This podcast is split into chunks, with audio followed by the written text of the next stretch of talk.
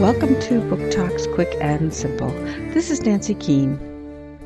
This book is a telling of the Easter story from the time Jesus arrives at Jerusalem's gate through the crucifixion and resurrection.